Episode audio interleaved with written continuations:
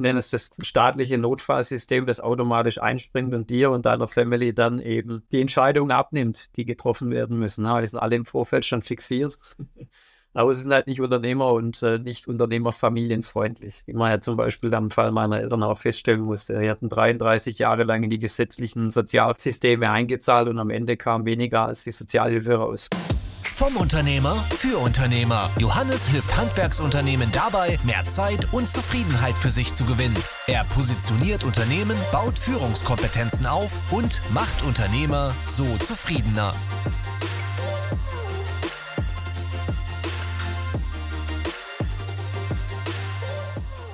Liebe Leute, herzlich willkommen zu einer weiteren Folge auf YouTube und in meinem Podcast. Ich begrüße heute ganz recht herzlich den Thomas Schleicher. Hallo Johannes. Vielen Dank, dass du da bist. Ja, vielen Dank, dass ich zu Gast sein darf. Ja, gerne. Der Thomas ist, ich sage jetzt mal, im Risikomanagement zu Hause für Handwerksunternehmer und auch viele aus dem Mittelstand schon. Gell? Richtig. Und wir haben uns vor vielen, vielen Jahren kennengelernt auf einem Seminar. Danach habe ich sofort beim Thomas einen sogenannten Notfallkoffer beauftragt als Unternehmer. Den müssen wir wieder updaten, weil sich ein paar Sachen angepasst haben bei uns, ein paar Firmen dazugekommen und so weiter. Kann man bei der Gelegenheit gleich mal festhalten. Ja. Nee, wir haben, ich habe mit ihm gearbeitet. Meine Geschäftsführer und Gesellschafter in den anderen Unternehmen waren auch Kunde beim Thomas. Wir waren super zufrieden. Und, und jetzt ist mir der Thomas im Rahmen der Gronover Consulting als Berater eingefallen, weil ich dachte, hey, meine Kunden müssen sich doch mit dem Thema Riskmanagement auch beschäftigen. So haben sich die Wege wieder zusammengefunden, sage ich jetzt mal.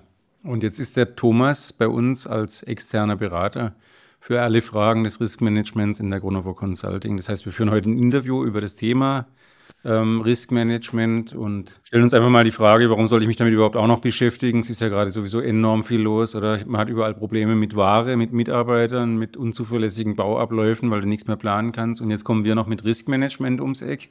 Das kann ja wohl nicht wahr sein, oder? Wie siehst du die Sache, Thomas? Naja, ist schon richtig, dass man viel um die Ohren hat als Unternehmer. Der 9-to-5-Job ist es in der Regel nicht. Ähm, aber wenn man, um es äh, mal an ein Gespräch anzuknüpfen, das wir zweimal hatten, äh, Johannes, ne, wenn es am Ende eben mal äh, nicht so gut läuft im, im Leben und es kommt ein Notfall dazwischen, irgendein Unfall, Krankheit, was auch immer, und man kann sich mal nicht selbst um sein Unternehmen kümmern, es am Laufen halten, dann wäre es natürlich schade, wenn alles, was man über Jahre, Jahrzehnte mit Blut, Schweiß und Tränen aufgebaut hat, innerhalb von ein paar Wochen den Bach runtergeht.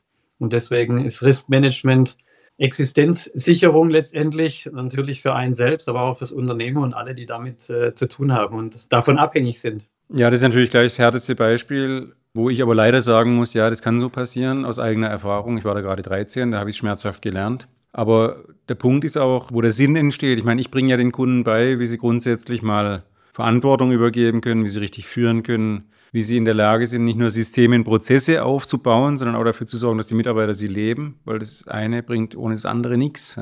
Aber wichtig ist halt, ich bin kein Rechtsanwalt und kein Experte in dem Feld, dass man halt auch die formellen Faktoren berücksichtigt. Also es hilft ja nichts, wenn ich jetzt zum Beispiel eine GmbH habe, als Geschäftsführer und Gesellschafter da bin. Theoretisch läuft alles ohne mich, ja. Nur Vollmachten sind nicht geregelt, oder? Sowas zum Beispiel. Genau, einer der drei Kernbereiche. Wir nennen es rechtliche Vorsorge. Ja, man, was uns beide ja verbindet vom Thema ist, dass wir das Ziel haben, dass Unternehmen auch ohne uns funktionieren. Bei dir geht es vielmehr darum, dass es tagtäglich so der Fall ist in den guten Zeiten. Bei mir geht es darum, dass es eben auch sichergestellt ist in den schlechten Zeiten, wenn mal eine Geschäftsunfähigkeit dazwischen kommt, man sich nicht äh, darum kümmern kann, wenn man keine Beschlüsse oder Verträge selber unterschreiben kann, dass das eben dann auch zum Beispiel juristisch geregelt ist, aber auch genauso finanziell gibt es da Fragestellungen, die geklärt werden müssen. Und das allererste, was sehr, sehr wichtig ist, wer sind eigentlich die handelnden Personen? Ich habe selber auch äh, eine schmerzhafte Erfahrung gemacht. Äh, meine Eltern hatten einen Handwerksbetrieb, es war alles nicht geregelt. Als mein Vater dann mit 48 an Krebs erkrankt ist und mit 51 verstorben, stand für meine Mutter eine Firmenaufgabe, ein Sack voll Schulden und eine große Witwenrente von 352 Euro und 70 Cent im Monat. Und das kann nach drei Jahrzehnten sich ein Arsch aufreißen, wenn ich es mal so salopp nennen darf. Das kann nicht das Ergebnis sein. Nee, das ist nicht salopp, sondern Real Talk. Also so ist die Realität. Das ist eine wahre Geschichte und ich glaube, dass viele Menschen in Deutschland so betroffen wären, wenn sie diese Situation so erleben würden, ja, was ich ja keinem wünsche. Aber deshalb ist es ein ernstes Thema und man sollte sich damit beschäftigen, bevor es zu spät ist. Macht auf jeden Fall Sinn, ja. Es vermeidet extrem viele Probleme, denen man im Vorfeld aus dem Weg gehen kann. Und etwas ganz ja, Besonderes an dieser Thematik ist halt, dass die Probleme, die im Zweifel entstehen oder im Ernstfall entstehen, dass die halt von anderen behoben werden müssen. Ne? Wir können uns nicht mehr selber darum kümmern, Probleme aus der Welt zu schaffen, sondern andere erben die oder andere müssen dann die Engpässe lösen. Und äh, wenn man äh, sich bewusst macht, wie schwierig und anstrengend das manchmal schon als Unternehmer selber ist, in seinem eigenen Lader äh, äh Engpässe und Probleme aus dem Weg zu räumen, ähm, dann kann man sich ungefähr vorstellen, wie angenehm das ist, sich mit vermeidbaren Problemen beschäftigen zu müssen, die eigentlich gar nicht meine Probleme erstmal sind, ja, die ich irgendwo von jemand anderem übernehmen muss. Und dann auch noch in einer emotionalen Ausnahmesituation in der Regel, gerade wenn man die an, an die Inhaberfamilie denkt. Wir sind, wie du schon gesagt hast, sehr viel im, im Mittelstand unterwegs, im kleinen mittelständischen Bereich, wo die Firmeninhaber jeden Tag äh, 10, 12, 14 Stunden an der Front mit dran stehen, die Familie möglicherweise auch mit im Betrieb unterwegs ist. Und sowas, äh, so eine Situation dann meistern zu müssen und auch noch mit seinen Emotionen klarzukommen, das äh, ist schon eine Herkulesaufgabe, gerade in der heutigen Zeit, wo das äh, Business halt sehr vielschichtig auch ist, um was man sich alles kümmern sollte ja, und, und müsste.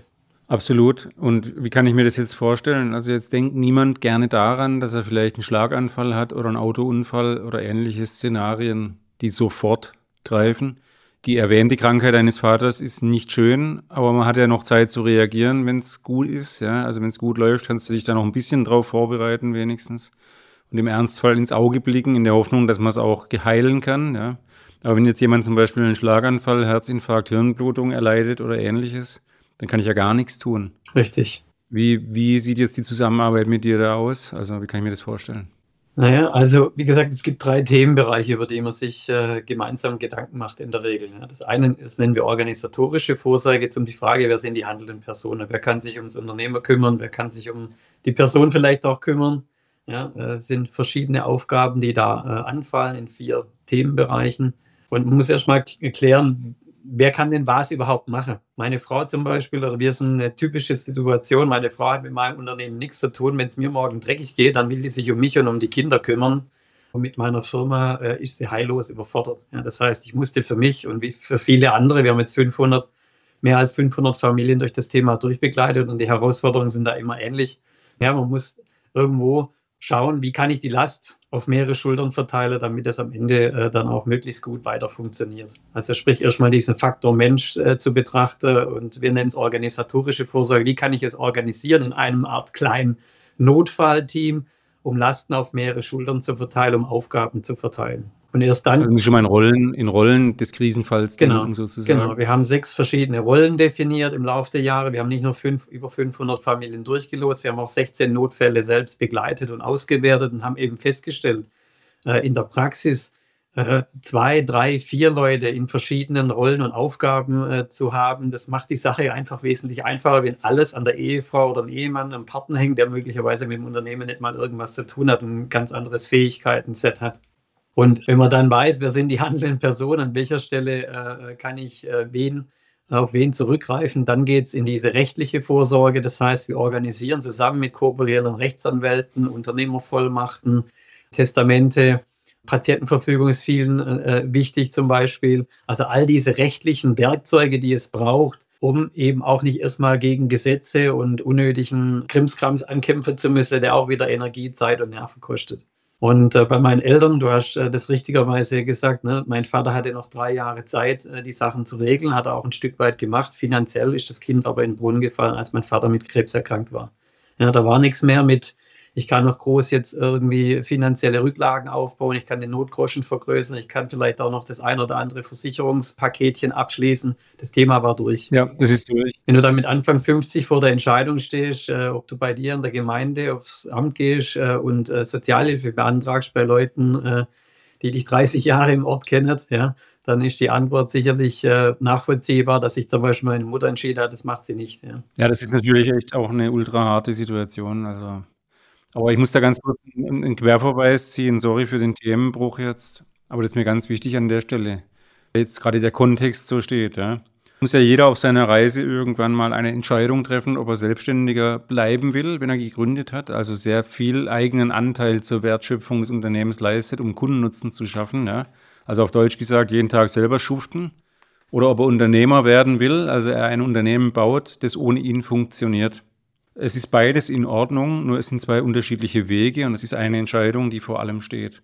Und was Zuhörern jetzt gerne mitgeben möchte, wenn du kein Controlling hast, und damit meine ich jetzt wirklich Zahlen, Daten, Fakten, dann kannst du nicht schnell genug die richtigen Entscheidungen treffen. Deshalb bitte beschäftigt euch mit diesem Thema.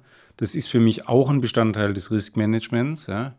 Weil wenn du, stellt euch mal vor, ihr werdet in einem Krankenhaus und die hätten kein Puls- und Blutdruckmessgerät. Ey, sorry Leute, wie soll denn das gehen? Ja? Da kann der sich weiß Gott was gebrochen haben, wenn ich nicht weiß, ob der Kreislauf stabil bleibt.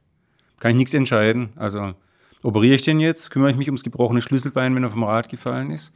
Oder haben wir ihm gerade drei gebrochene Rippen, die, die Lungenflügel aufgerissen? Ja? Also sorry für die krassen Beispiele. Aber es ist halt ultra wichtig zu wissen, wo man steht, um rechtzeitig zu reagieren und die richtigen, manchmal auch sehr harten Entscheidungen treffen zu können. Ist denn Controlling für dich ein Punkt, den du abprüfst? Also nicht in der Form, wie du es gerade beschrieben hast, aber dieses, dieser finanzielle Part, ja, auf wie dickem Eis steht denn das Unternehmen und die Unternehmerfamilie, wenn morgen kein Umsatz und kein Einkommen mehr erwirtschaftet wird. Das steht bei uns auf der Agenda des Thema 3, also Thema 1, organisatorische Vorsorge, wer sind die handelnden Personen? Thema 2, welche rechtlichen Voraussetzungen brauchen die? Thema 3, auf wie dickem Eis steht das Unternehmen und die Familie finanziell. Weil wenn du nach vier Wochen äh, als Bevollmächtigter nur noch den Schlüssel rumdrehen kannst, weil keine Kohle mehr da ist, ja, dann kannst du vorher auch viel Mühe mit Testament und bei der Auswahl der Person gegeben haben. Das, das, das bringt am Ende nichts. Ja. Genauso wie wenn, ich sage mal, ein Jahr lang finanzielle Reichweite im Unternehmen da ist, ja, und äh, möglich wäre, dass die Familie und der Betroffene ein Jahr lang eben auch sein Gehalt weiterbekommen kann, aber vergessen hat, das irgendwie zu regeln. Ja. Und das sind Punkte, die prüfen wir ab. Ja, das Thema finanzielle Reichweite, wie dick im Eis steht man im Ernstfall und was äh, für Komponenten könnte man denn dann in sein finanzielles Risikomanagement mit einbauen, um Reichweite zu verlängern. Okay. Ich persönlich bin der Meinung, zwölf Monate im Notfall ist das untere, äh, die untere Grenze. Zwei Jahre sind eigentlich besser, zumindest mal als Family zwei Jahre finanziell safe zu sein. Ja, aus was sich das alles zusammensetzt. Ich bin kein Verfechter davon, zwei Jahre das Nettoeinkommen auf dem Sparbuch zu haben. Ja, das kann man auch anders lösen. Aber dass man sich mal die ersten sechs, zwölf Monate nicht nur Sorgen machen muss, finanziell abzuschmieren, wie meine Mutter. Ja, das ist jetzt auch wieder Geldmindset. Gell? Wenn ich dir sage, in Beratungsgesprächen, wenn sich Kunden bei mir melden, die jetzt, jetzt zum Beispiel über einen Podcast oder YouTube kommen oder so, und ich dann immer die Sprüche höre, wie ich brauche ja keinen Porsche in der Garage oder ich brauche keinen zweiten Porsche in der Garage oder ich muss ja nicht Millionär werden oder so. Das sind alles Verhinderungssätze für Erfolg, um zu legitimieren, dass es gerade nicht gut läuft. Ja. Und jetzt mal das anders emotional zu besetzen, wie du es jetzt gerade tust, mhm. zu sagen, nee, du brauchst keinen Porsche, aber wie wäre es denn, wenn du deiner Familie Gesundheit garantieren kannst, auch die nächsten 20 Jahre? Oder wenn deine Eltern keine Kohle haben, dafür zu sorgen, dass sie sich vielleicht schöne Urlaube leisten können, obwohl sie in Rente sind mit 498,70 Euro oder deine Kinder mal ordentlich studieren lassen willst oder selber mal eine geile Reise machen willst. Ja? Also ich finde, manchmal darf man mal hart hinterfragen, was man sich selbst so sagt zum Thema Geld verdienen. Es ist jetzt nicht Riskmanagement, sorry für den Ausflug, aber es äh, triggert mich tierisch an, dass ich das immer wieder hören darf. Ja? Ich muss ja nicht, ich muss ja nicht. Ist nur eine Legitimation, auch wirklich ähm, scheiß Ergebnisse akzeptieren zu können am Ende des Tages. Ja, und in meinem Thema, Johannes, äh, ist das eigentlich relativ einfach. Ja, mindestens mal ein Jahr oder anderthalb, zwei Jahre äh, finanziell safe zu sein, zumindest als Inhaberfamilie. Ich spreche jetzt nicht unbedingt vom Unternehmer erstmal selber, ja. Und da stelle ich auch fest, das sieht bei vielen besser aus, äh, wie man vielleicht manchmal ja in der Öffentlichkeit als Unternehmer und Selbstständige dargestellt wird. Ja, so nach dem Motto, ich habe es in der Corona-Zeit so wahrgenommen, ja, dass nach vier Wochen schon jeder pleite ist. Also das ist nicht äh, das, was ich draußen erlebe. Es ist aber auch nicht so, dass jeder irgendwie acht Jahre finanzielle Reichweite hat. Alleine das schon mal bewusst zu machen auf bietigem Eis, stehe ich, ist ein wichtiger Erkenntnisbaustein aus unserem Prozess heraus, damit man sich überhaupt erstmal mit dem Thema beschäftigt. Ja, und damit die Tür auch aufmacht äh, zu den Tools, zum, zum, zu, ja, zum, zu Kennzahlen, zu, wie hast du es vorhin genannt, ja, zum Controlling, ja, um überhaupt mal irgendwie zu wissen, wie ermittle ich denn eine finanzielle Reichweite. Ich meine, das ist ja keine Raketenwissenschaft, dafür muss ich nicht Mathe studieren. Ja, aber auch das ist etwas, was ich über zehn Jahre immer wieder festgestellt habe. Die meisten haben das einfach null auf dem Schirm. Ja, die ackern und ackern und ackern. Und, und, und wenn ich die frage, wie lange kann dein Laden ohne dich überleben, äh, dann machen die erstmal ein große Augen, langes Gesicht und wissen das nicht. Ja. Und da erlebe ich auch immer wieder, wenn das mal bewusst ist, wie lange man äh, auch ohne Einkünfte als Familie überleben kann, äh, dann macht es schon was mit den Leuten. Ja gut, es bringt entweder Schmerz zum Vorschein oder transportiert Sicherheit. Gell? Ja, und ich stelle immer wieder fest, Johannes, viele stehen besser da, wie sie denken. Ja. ja? Aber sie sind nicht bewusst. Ja, das kann ja auch eine Qual sein, über 15, 15, 20 Jahre ständig zu denken, mein Gott, ja, ich bin so schlecht in meiner finanziellen Vorsorge, was auch immer. Ja, und dabei ist es gar nicht so, ist doch total unnötig. Kurze Unterbrechung im Podcast von Johannes, um dich auf das kostenlose Strategiegespräch mit Johannes hinzuweisen. Erfahre im 1 zu 1 Austausch mit Johannes, wie viel Potenzial in deinem Unternehmen steckt. Sieh dir an, wie du durch unsere Prozessoptimierung und dem richtigen Führen der Mitarbeiter massiv an Zeit für dich gewinnst und gleichzeitig die Ergebnisse deutlich verbesserst. Lass den Stress hinter dir und freue dich auf neue Energie, Klarheit und ein super Umfeld. Bist du bereit? Dann bewirb dich jetzt zum kostenlosen Strategiegespräch auf www.johannesgronova.de. Und jetzt zurück zum Podcast.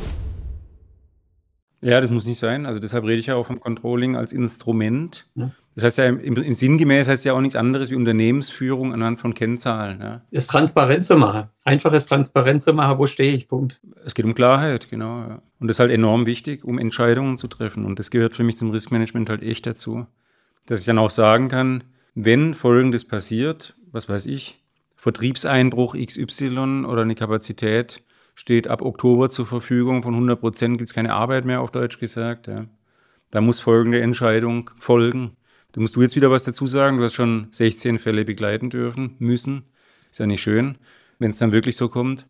Aber die Rollen brauchen doch sicherlich auch eine Betreuung in der Umsetzung, oder? Ich meine, wenn jetzt, sagen wir mal sinngemäß, ich im Krankenhaus liege, nicht ansprechbar bin, weil ich zum Beispiel im Koma liege oder sowas, dann ist jemand, gut, das gibt es jetzt eh schon, ich habe eine Geschäftsführung, ja, aber stellen wir uns mal vor, jemand müsste jetzt einspringen für mich, dem muss ich doch zur Seite stehen. Wie funktioniert denn das? Also jetzt einmal alles vorzubereiten, ist der eine Aspekt. Richtig. Aber was geschieht mit den Menschen, die jetzt auf einmal in der Verantwortung stehen? Genau. Also wir haben grundsätzlich drei Aufgabenschwerpunkte bei uns im Unternehmen entwickelt über die über letzten zwölf Jahre. Das eine ist, diesen Notfallkoffer einfach mal aufzustellen, aufzubauen, ja, so wie wir das jetzt auch gemacht haben vor vielen Jahren. Das nennen wir die Vorsorge. Äh, dann geht es natürlich darum, das Thema auch in regelmäßigen Abständen mal wieder auf den Prüfstand zu stellen und anzupassen auf Entwicklungen. Das, was du gerade zum Eingang auch gesagt hast, nennen wir Nachsorge und ein dritter Bestandteil. Und äh, ich denke, das ist auch jedem vollkommen klar wenn man es mal kurz Revue passieren lässt. Selbst wenn ich jetzt ein paar Leute habe, zwei, drei, die sich in einem Notfallteam um verschiedene Sachen kümmern, muss man davon ausgehen, dass sie mit Notfällen noch nicht tausende Erfahrungen gesammelt haben. Ja, dass sie sozusagen auch schon mal dastehen und sagen, okay, ich habe jetzt das richtige Werkzeug, aber vielleicht brauche ich an der einen oder anderen Stelle einfach mal auch einen Support, äh, wie gehe ich mit dem Werkzeug richtig um. Das ist etwas, was wir 2019 begonnen haben, die Notfallunterstützung aufzubauen im professionellen Rahmen, nennt sich Unternehmernotruf Deutschland. Man kann es auch mit dem ADAC vergleichen. Ja, das ist ein ADAC für Unternehmernotfälle, wo ich mich als Betroffener, als betroffene Familie, aber auch als Bevollmächtigter zum Beispiel einfach hinwenden kann, wenn ich Fragen habe, wenn ich aktiv Support brauche, wenn ich Kontakte brauche, wenn ich irgendeinen Engpass lösen muss, wo ich selbst noch nicht, ja, 100 Prozent äh, die Lösung für mich gefunden habe. Wir haben 120 Leute mittlerweile in diesem Netzwerk zusammengesammelt, die alle bereit sind, die Ärmel hochzukrempeln, wenn es mal bei irgendjemand klemmt. Ja, um diese Unterstützung zu leisten für die, die dann das Problem lösen müssen. Ja, das heißt nicht, wir nehmen das Problem denen ab und lösen es, ja, sondern wir helfen es zu lösen. So eine Art Community, Gemeinschaftsgedanken. Okay, alles klar. Das ist sehr geil.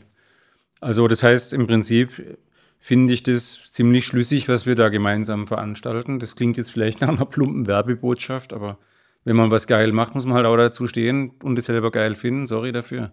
Wir machen einmal die Systematikseite und die Führungsseite und dann holen wir dich dazu und lassen das Ganze noch auf sichere Beine stellen, was Riskmanagement, Vollmachten und die Prozesse dahinter angeht und dann am Ende des Tages sogar die Betreuung im Ernstfall, also wobei die natürlich über die Chronover Consulting im Umfeld auch gegeben wäre weil wir ja nicht nur die Unternehmer, sondern auch Führungskräfte voranbringen und die dann auch ganz sicher sehr gut versorgt sind. Aber trotz allem, deine Idee ist bombastisch, ja, die finde ich richtig geil.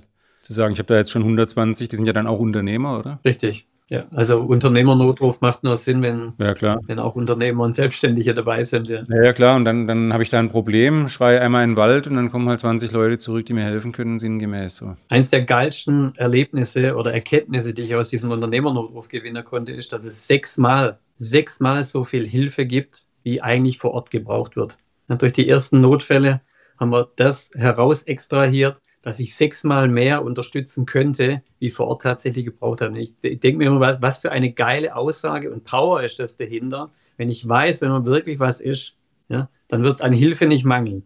Ja, das Schöne ist ja auch, dass du in wie vielen Jahren 500 Leute gemacht hast jetzt? Ein bisschen mehr als zehn Jahre. So, und dann 16 Ernstfälle in 10 Jahren ist auch eine schöne Zahl. Ja. Weil das ja recht übersichtlich ist, ja. Gott sei Dank, ja. Also, äh, wenn das Business andersrum wäre, ja, 500 Mal Notfall erlebt, ja. Äh, weiß Ja, ja, ob nee, nee, klar. Aber ich meine, man muss auch immer wieder positiv denken. Deshalb habe ich mir das vorhin so kurz durch den Kopf gehen lassen. Äh, nicht immer nur. Äh, klar muss man sich vorbereiten und der Sache ins Auge blicken, wie bin ich aufgestellt, wenn was passiert, ja. Aber dann auch zu sagen, hey, guck mal, es sind nur, ich, ich habe es nicht berechnet, drei bis vier Prozent oder so. Dann äh, coole Sache. Ja, genau. Das Institut für Mittelstandsforschung in Bonn hat da eine andere äh, Meinung dazu. Ja, äh, da gibt es wohl deren Statistiken nach bis zu 30.000 äh, Notfälle jedes Jahr, wo der Unternehmer mindestens sechs Wochen ausfällt oder komplett wegfällt. Ja, das glaube ich auch sofort. Ich meine, wir haben ja ganz viele siebenstellige Unternehmerzahlen im mittelständischen und kleinen Unternehmerbereich. Also Aber auch aufgrund meiner eigenen Erfahrung ja, äh, sind die Zahlen nur die Hälfte sozusagen. Ja, aufgrund der eigenen Fälle. Aber ich nehme für mich auch nicht in Anspruch, dass ich von jedem Fall mitbekomme oder Ja, gut, du hast auch eine Struktur, glaube ich, die ein bisschen anders ist, weil man muss natürlich dafür erstmal das richtige Mindset mitbringen, die Bereitschaft zeigen, sich damit zu beschäftigen und so weiter, dann auf dich zugehen, um das umzusetzen. Ich weiß nicht, ob da wirklich alle schon sind. Ja. Das heißt, klar. Gibt immer Phasen im Leben, wo was anderes vielleicht noch, noch, noch wichtiger ist wie das, aber ja, und dann ist ja auch so, dass mal so Pi mal Daumen 85 Prozent der Unternehmen weniger als eine Million Umsatz machen. Das siehst du ja auch mal, wie viel die dann drin hängen noch aufgrund der Größe. mh, Das spielt ja auch noch mit rein, ja.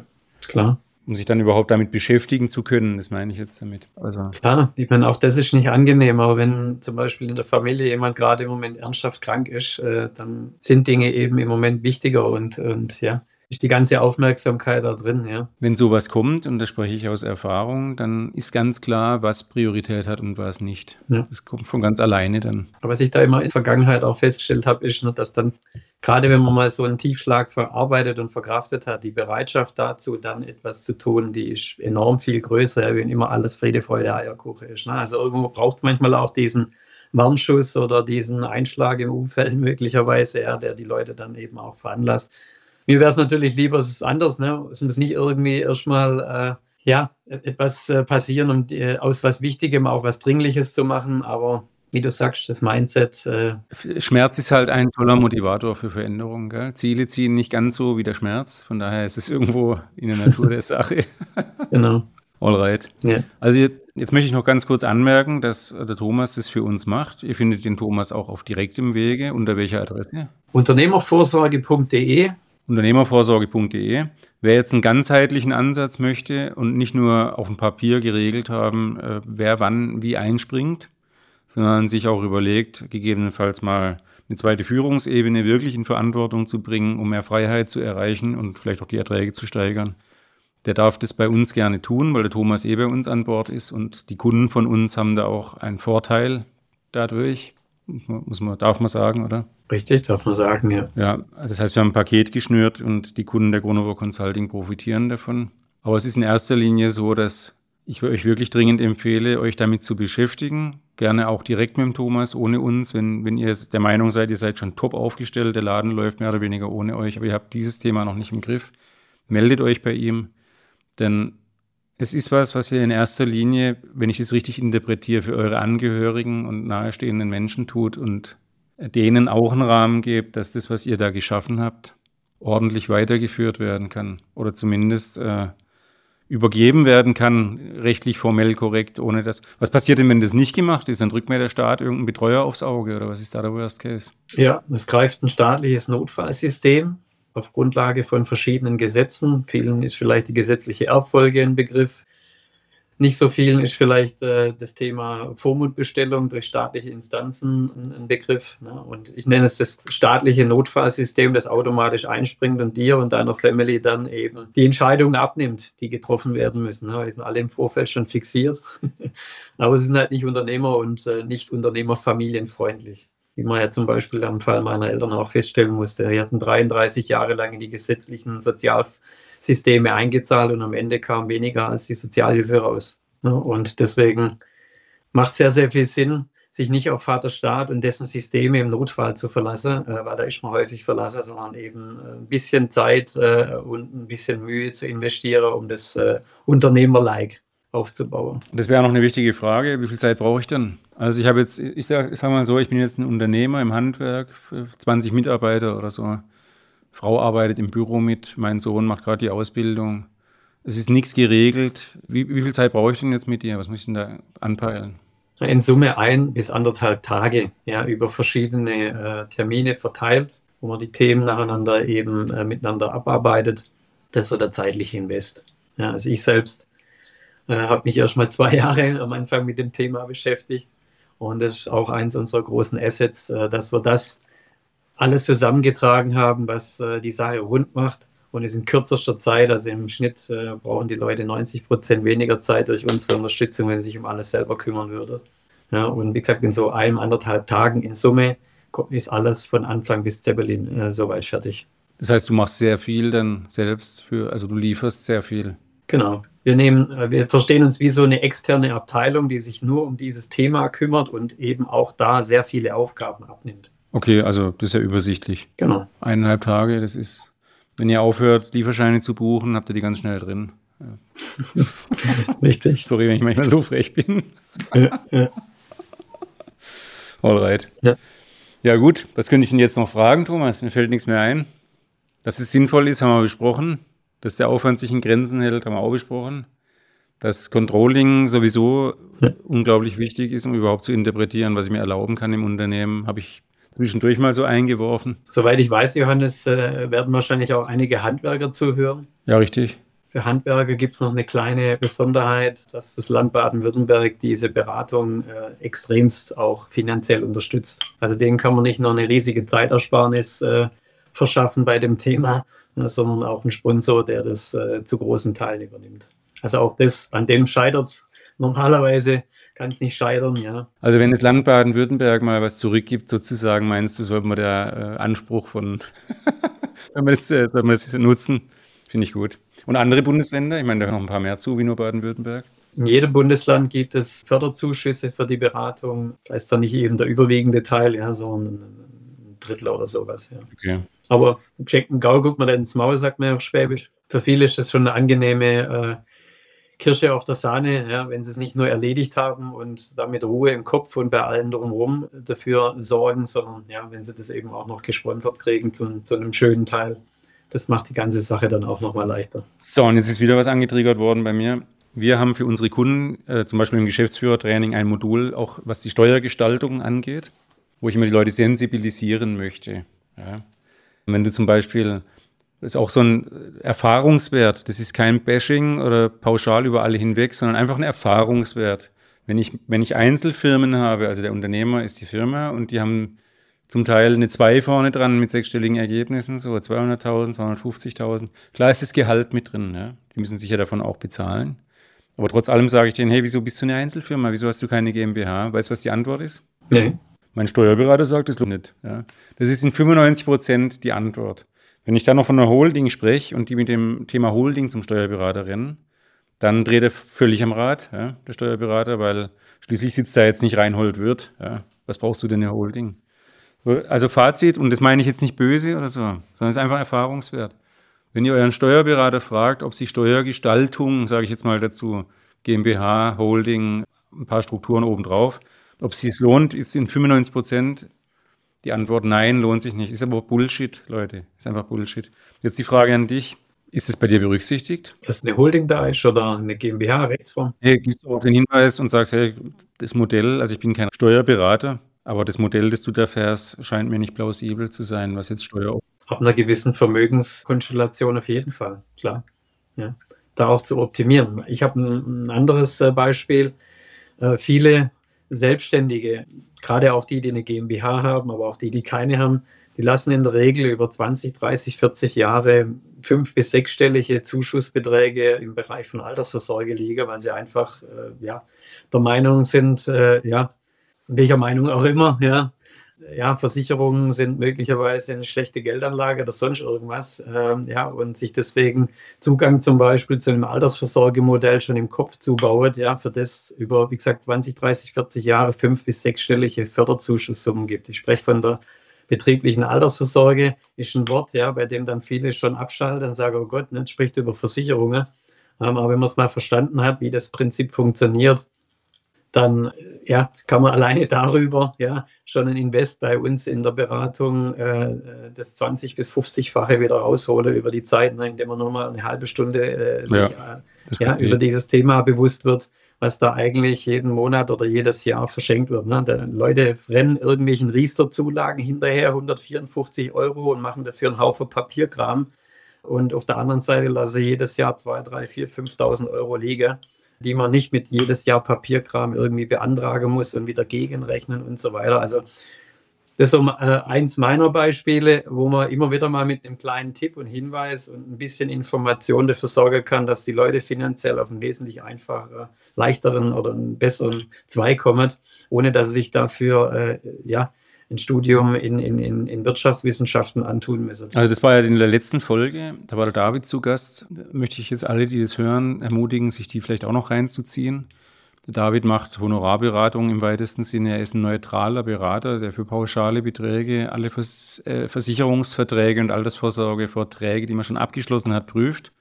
Mit dem klaren Ergebnis, dass äh, über 90 Prozent der Verträge fehlerhaft zu Ungunsten der Kunden, also auch die, die man von seiner Hausbank so äh, zugetragen bekommt, auf die man sich ja letztendlich mit dem Vertrauensvorschuss auch verlässt, weil kein Mensch von uns liest 30 DIN A4 Seiten kleingedrucktes Zeugs durch und versteht es dann auch noch.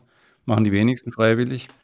Vielleicht an der Stelle noch der Hinweis auf die letzte Folge. Zieht euch das rein, weil das ist auch, ganz ehrlich, was, wo ihr nichts zu verlieren habt, wenn ihr da mal 1000 Euro in die Hand nimmst und vier Lebensversicherungen schicken lässt oder so und dann über Laufzeit da 50 bis 100.000 Euro rauskommen mehr oder du rechtzeitig kündigst, was einfach Schwachsinn ist, da hast du nichts zu verlieren. Also man kann viel machen, gell, wenn man Zeit hat. ja, gibt ja so einen Spruch, es lohnt sich manchmal über das Geld nachzudenken und nicht nur dafür zu arbeiten. Ja. Wie gesagt, das mit der betrieblichen Altersvorsorge, wenn man verstanden hat, dass es kein per se Versicherungsmodell ist, sondern dass es darum geht, äh, über lange Zeiträume äh, jedes Jahr ohne irgendwelchen Papierkram Zuschüsse abzufordern, ja, oder äh, in sein Versorgungskonto einzahlen zu lassen, dann lohnt sich einfach, ja, äh, die paar Minuten mal zu investieren in diese Geschichte. Und man löst damit noch ein Problem, äh, das ich auch immer wieder in meinen Beratungen äh, sehe oder auch darauf hinweise. Sehr viele Selbstständige sind in gebundenen Anlagen und gebundenem Vermögen unterwegs. Ist auch alles okay. Also nicht, dass der Eindruck entsteht, ich hätte was zum Beispiel gegen Immobilien oder Photovoltaikanlagen, wo passive Einkünfte entstehen, ist alles überhaupt nicht das Thema. Das ist alles gut so wo es vielen Selbstständigen krank ist, wenn sie dann irgendwann mal Richtung Ruhestand gehen, dass sie nicht flüssig genug sind, um ihre Immobilien in Schuss zu halten, um äh, reinvestieren zu können. Und bei mir in der Familie habe ich ein äh, sehr schönes Beispiel. Der ist mit Anfang 50 in Rente gegangen, kann von seinen Mieteinkünften leben, aber ist halt auch jemand, der seine Immobilien in Schuss halten will. Und jetzt ist er 70. Und ihr könnt euch ungefähr vorstellen, wie die Bank reagiert, wenn du mit 65 oder 70 dastehst und sagst, du willst jetzt eine energetische Sanierung machen oder willst eine neue, musst eine neue Heizung einbauen, weil der Herr Habeck irgendwelche Idee hat in Berlin. Ja, und du eigentlich ein siebenstelliges Vermögen hast, abbezahlt und die Bank zu deshalb, wir dürfen ihnen keinen Kredit mehr geben. Ja. Sie sind zu alt. Ja, das ist irgendwie ungünstig. Ja, da kriegst du so eine Halsschlagader. Ja. Das ist ein Thema zum Beispiel, was ich äh, immer wieder auch, wenn man eine Vermögensaufstellung mal macht, eine erste Vermögensaufstellung äh, zeigt, viel zu viele Selbstständige sind oft zu stark in gebundenem Vermögen und zu wenig in flüssigem Vermögen. Und das ist, solange du in vollem Saft stehst und, und, und schuftest und machst und tust, in deinem Hamsterrad unterwegs bist, fällt das nicht auf. Ne? Aber wenn du aus dem Hamsterrad aussteigst, dann fällt dir das irgendwann auf.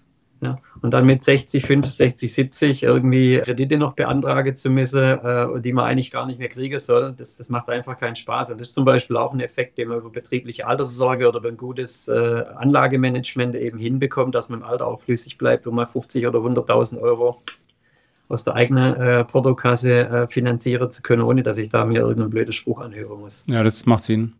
Also rauszoomen und mal kurz das Rad anhalten ist grundsätzlich eine gute Idee. Und sich mal hinterfragen, was geht denn da gerade eigentlich? Jetzt in deinem Fall bin ich safe, wenn mir was passiert? Also können meine Angehörigen dann die richtigen Entscheidungen treffen? Oder kann jemand eigentlich mal die Löhne bezahlen, wenn ich im Urlaub bin? Mal die ganz praktischen Dinge. Äh, Kriege ich einen Skontoabzug noch durch, wenn ich drei Wochen auf Kreuzfahrt bin? Ja, hoffentlich macht ihr keine Kreuzfahrt wegen Umwelt und so. Ich meine, ihr könnt auch ähm, Kanu fahren, ja. Aber Äh, solche Dinge. Und wenn es dann wirklich so kommt, muss es sowieso funktionieren. Also das sind die zwei Welten, die uns vereinen. Wir machen das Ganze auf der organisatorischen und Führungsseite, genau. ähm, um die Leute zu entwickeln. Und du machst die Seite, wo es darum geht, wirklich schwarz auf weiß zu haben, dass die das auch dürfen, wenn sie es sollen. Und dann wird ein Schuh raus. Und für den Notfall halt. Ja. Und für den Notfall, ja. genau. Wenn ich eben nicht da bin und nicht gefragt werden kann. So ist es das dann auch weiter funktioniert. Ja. Wenn ihr jetzt weiterführende Fragen dazu habt, weil wir könnten, glaube ich, einen Tag lang über das Thema reden, wenn wir mal in die drei Säulen reinzoomen oder wie jetzt die Begleitung funktioniert, das werden wir jetzt nicht schaffen, weil so, so eine Autofahrt dauert nicht so lange, wie wir reden könnten, wenn man einen Podcast hört. wenn ihr weitere Fragen habt, schreibt mir einfach eine E-Mail info.johannesgronover.de oder kommentiert hier, wo auch immer ihr das guckt. Wir können gerne mal eine Anschlussfolge machen, wenn ihr mehrere Fragen habt und uns dann darüber unterhalten. Und ansonsten meldet euch bei mir oder beim Thomas. Gebt Gas, passt auf euch auf. Genau. Ganz liebe Grüße und Thomas, dir ganz herzlichen Dank, dass du hier reingeschaut hast in die Folge. Sehr, sehr gerne. Dann macht's alle gut. Schönen Tag euch. Tschüssi. Ciao. Wenn dir der Podcast gefallen hat, bitten wir dich um ein Abo und ein Like. Und wenn du auch daran arbeiten möchtest, mehr Zeit für dich und deine Familie zu gewinnen, zufriedener und erfolgreicher zu werden, dann gehe jetzt auf johannesgronova.de und trage dich für ein unverbindliches Beratungsgespräch ein. Du hast nichts zu verlieren und wir sind uns sicher, dass wir dir wertvollen Input mitgeben werden. Bis dahin, viel Erfolg!